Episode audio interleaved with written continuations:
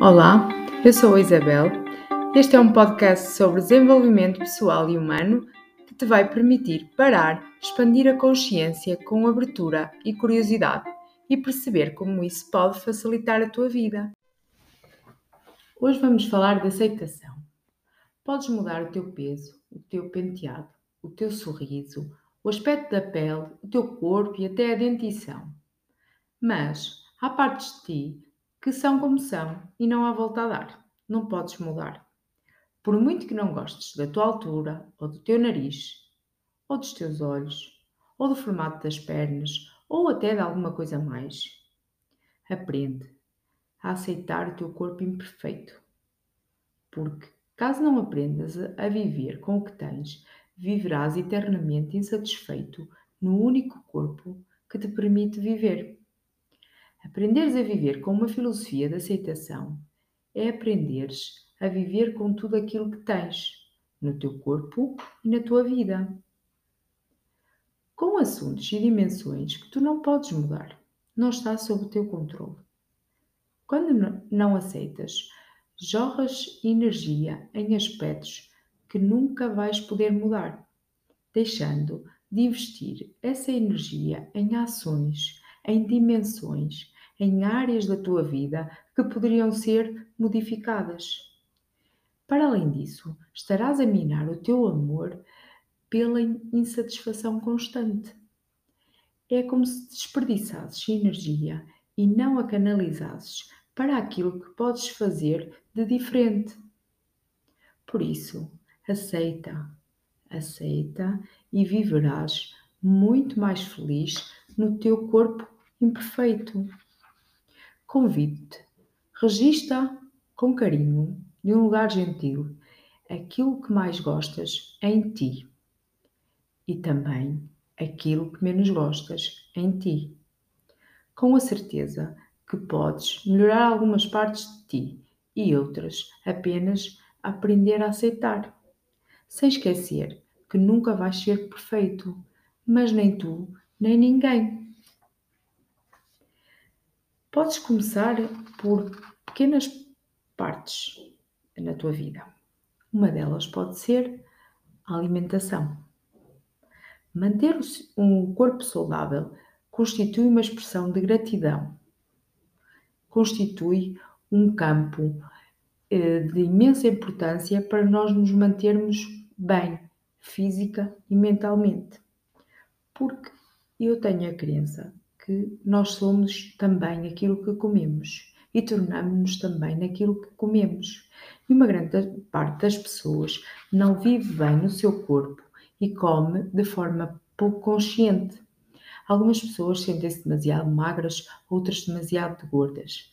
Mais importante que o peso, acredito que é a relação que tens com a comida e a saúde que podes ganhar pela expansão da tua consciência em relação às tuas escolhas alimentares.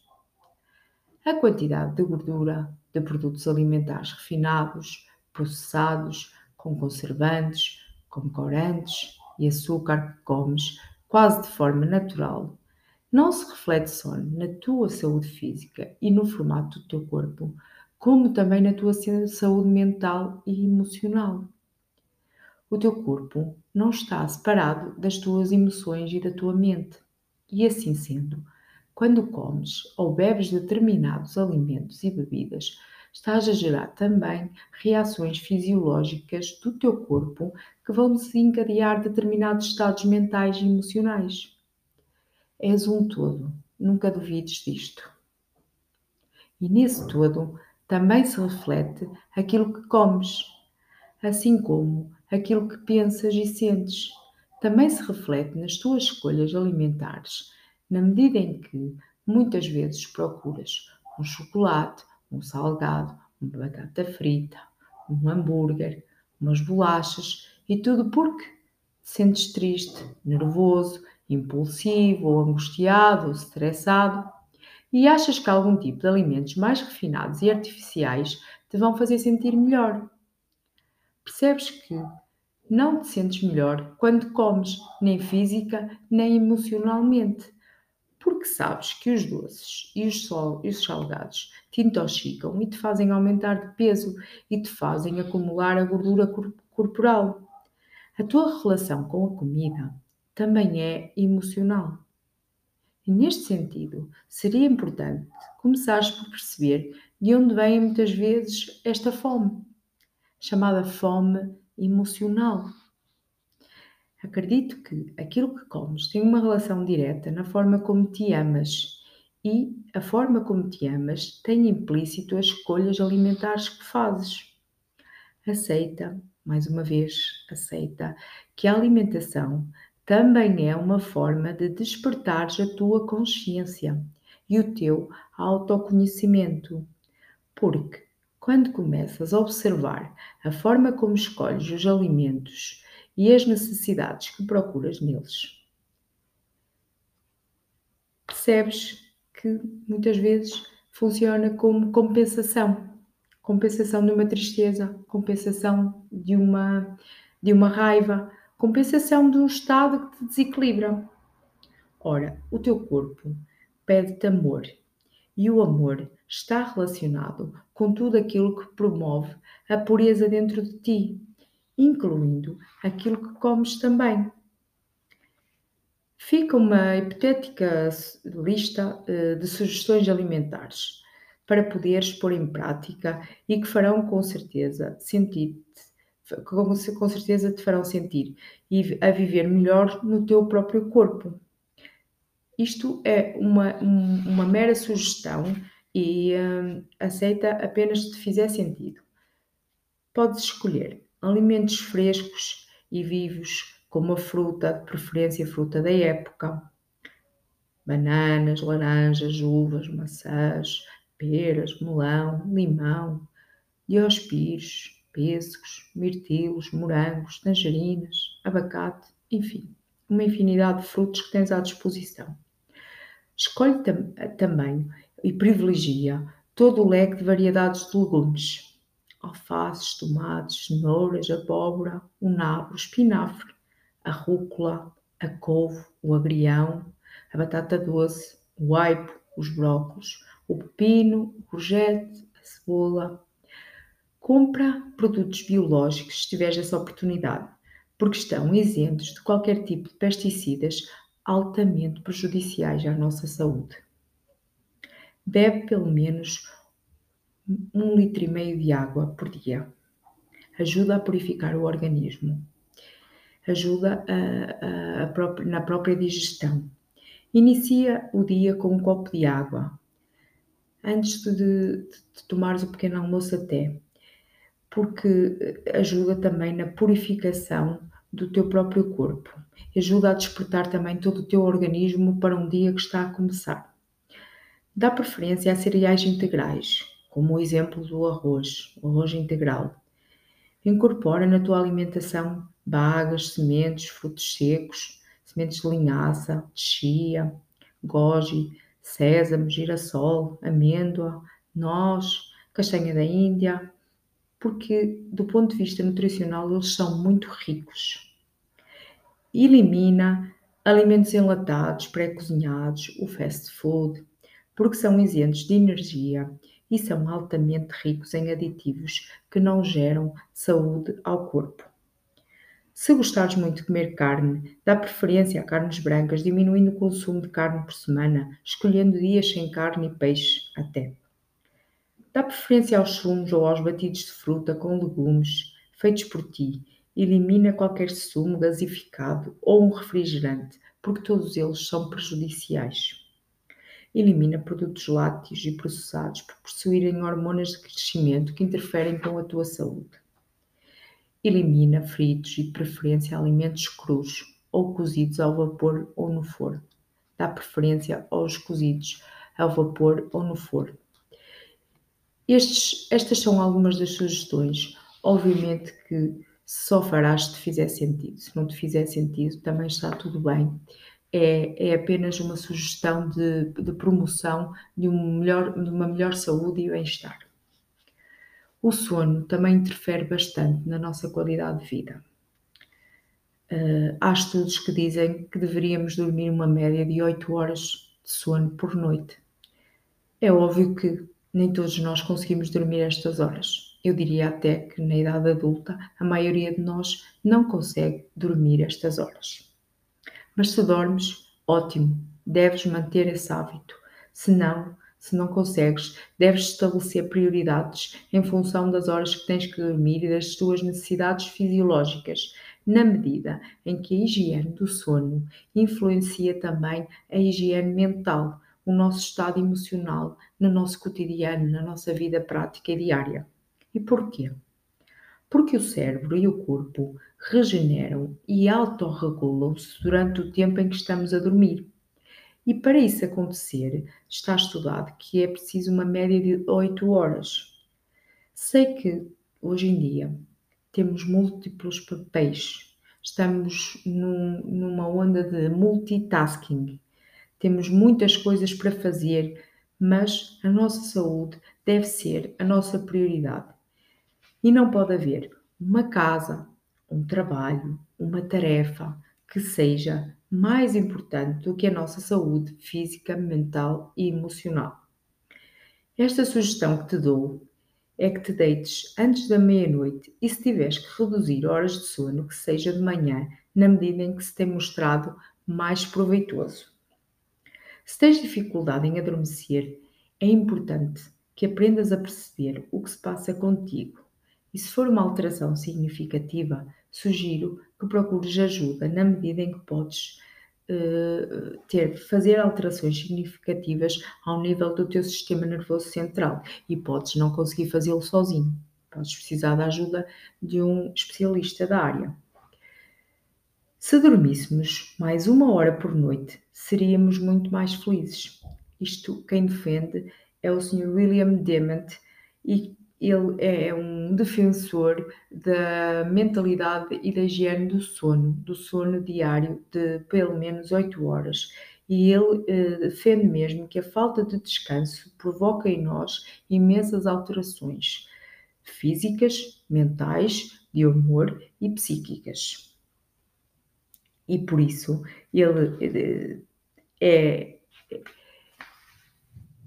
é, é, é muito conciso no que defende. Ele diz que é essencial nós dormirmos, é primordial para a nossa saúde, toda ela, toda ela, seja física, seja mental, seja emocional, é muito importante que nós consigamos manter uma rotina de sono, uma higiene do sono, para nos mantermos sãos. Ele até deixa algumas sugestões ele diz que devemos escolher sempre uma hora para nos deitarmos e criar o hábito de nos deitarmos sempre a essa hora, salvo, claro, raras exceções.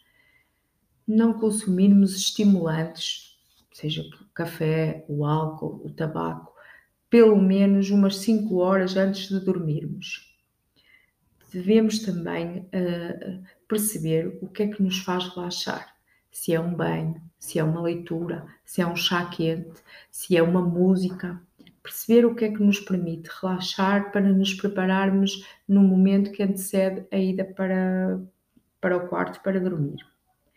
À noite, fazermos uma, relação, uma refeição leve, com pouca quantidade proteica. Antes de irmos efetivamente para a cama, manter já uma respiração mais lenta, mesmo que ainda estejamos a fazer alguma tarefa em casa importante que comecemos a, a baixar o nosso ritmo, a abrandar, para entrarmos, entrarmos num estado mais tranquilo. E quando estivermos deitados, criarmos uma imagem mental de que os nossos pensamentos ganham pernas e começam a sair da nossa mente e a deixá-la sossegada e descansada. Por muito infantil que isto te possa parecer, acredita que resulta manter esta imagem no, no momento que antecede o fechar dos olhos para dormir faz com que toda a nossa fisiologia se, se posicione para este tipo de ação. E nós imaginarmos os nossos pensamentos a sair da nossa mente ajuda a que efetivamente nos desliguemos da mente reativa, do pensamento constante. Se aprendermos a dormir melhor, vamos sentir muito mais facilidade em viver dia a dia, muito mais energia, porque temos as necessidades de sono uh, satisfeitas e conseguimos andar também de, de, com melhor humor. Outra das premissas importantíssima para o nosso bem-estar geral e que nos propicia também esta aceitação de sermos aquilo que somos, como somos, é o exercício físico. Um dos sinónimos do exercício físico para mim é cuidar do corpo por dentro e por fora. E nada funciona bem se não te sentires bem com o teu corpo. Vários estudos referem que o exercício físico regular é mais eficaz que a toma de antidepressivos e ansiolíticos. E para além de aumentar de forma significativa o amor próprio e a saúde no corpo físico, pelo aumento de hormonas que melhoram o teu estado de ânimo. Ora, portanto, há aqui duas situações de relevante importância, porque além de numa situação ligeira, obviamente que há pessoas que têm que, que recorrer a antidepressivos e ansiolíticos e está tudo bem. Se precisam de o fazer, devem o fazer com o acompanhamento médico devido. Mas muitas vezes este, o, o, exercício físico tem este poder regulador. Se for constante, se for, se, se for feito de forma a que nos permita libertar todas as energias que vamos, uh, que vamos mantendo e que nos deixam um estado de tensão. É, é muito libertador. E além disso, eles também nos permitem mantermos o nosso corpo saudável, nossa, o nosso corpo tonificado. Ora, quando estamos a fazer exercício, sentimos que estamos a cuidar-nos, sentimos que estamos a tratar quer a parte da nossa aparência, do nosso corpo, e isso gera-nos mais confiança, mais amor, e estamos também a cuidar do corpo que me permite viver. E sei que quando estou a fazer exercício físico, consigo concentrar-me apenas no exercício e paro de pensar, paro de ruminar em pensamentos que muitas vezes me desgastam e que me deixam algum mal-estar. O exercício físico deixa-nos num estado de flow, num estado de fluidez, com mais energia, com mais entusiasmo. Para além disso, quando o exercício é realizado em grupo, encontramos também um momento de partilha, de socialização, e isso gera laços positivos com os outros e que potencia também a, a amizade. Deixa de ser apenas um grupo onde nós praticamos exercício e passa a ser um grupo de amigos, todos nós percebemos com esta situação pandémica que esta parte social é muito importante e salutar para uh, a sociedade em geral, para todo o ser humano. E por isso é que sofremos também, não só com uh, a sensação de não saber uh, se podemos ou não infectar, mas também com, esta, com este quebrar de relações sociais. Isto mexeu com, com todos nós porque nos vimos impedidos desta parte social e esta parte social é também importante e pode ser feita também neste grupo de, de exercício físico. Portanto, vamos pôr-nos a mexer, vamos fazer qualquer coisa que nos permita, qualquer tipo de exercício que no, com, com o qual nos sintamos bem e que nos permita essa fluidez, esse libertar de todas as energias que nos deixam com tensão para nos tornarmos mais leves. E depois, o que te queria dizer também, para a aceitação é necessário que haja também este perdão. Porque todos nós, em determinado momento, já erramos. E erramos muito. Não há ninguém na sua vida que não tenha errado pelo menos uma vez. Todos nós já erramos. E temos que conviver de bem com isso porque errar faz parte do nosso percurso falível e do nosso percurso imperfeito. Somos humanos, todos somos seres humanos. Nenhum de nós pode dizer eu nunca falhei. Ah, e se disser, e se disser isto, eu nunca falhei, das duas uma. Ou não tem uma consciência total dos seus atos, ou nunca tentou nada pelo medo de falhar. Está preso no, no medo de falhar. Porque quem tenta a mudança, quem se aventura em novos trilhos, em novos papéis, em novos desafios, vai falhar em algum momento, porque não há caminho sem erro. E está tudo bem com isto. Errar faz parte do percurso e nós temos que saber conviver com o erro. Está tudo bem. Está tudo bem em errar. Significa que se fez algo em prol de uma mudança que se quer para nós. Ora, se o erro faz parte do nosso percurso, temos de trazê-lo sempre connosco. Associado ao erro também está o perdão. Perdoar-nos porque erramos, aceitar que erramos. É, é, é transversal, é, é importante, faz parte aceitar o erro sem qualquer tipo de peso. Então, podemos estar agora a pensar: mas eu falhei muito e fiz coisas graves. Se sentes que fizeste coisas graves, é porque tens um sistema de princípios que incorporaste como importantes e definidores do teu eu, que te rotulam e que te enquadram enquanto pessoa. No entanto, não podes voltar ao teu passado e fazer diferente. Podes perdoar o que fizestes e perceber como, como importantes e definidores foram.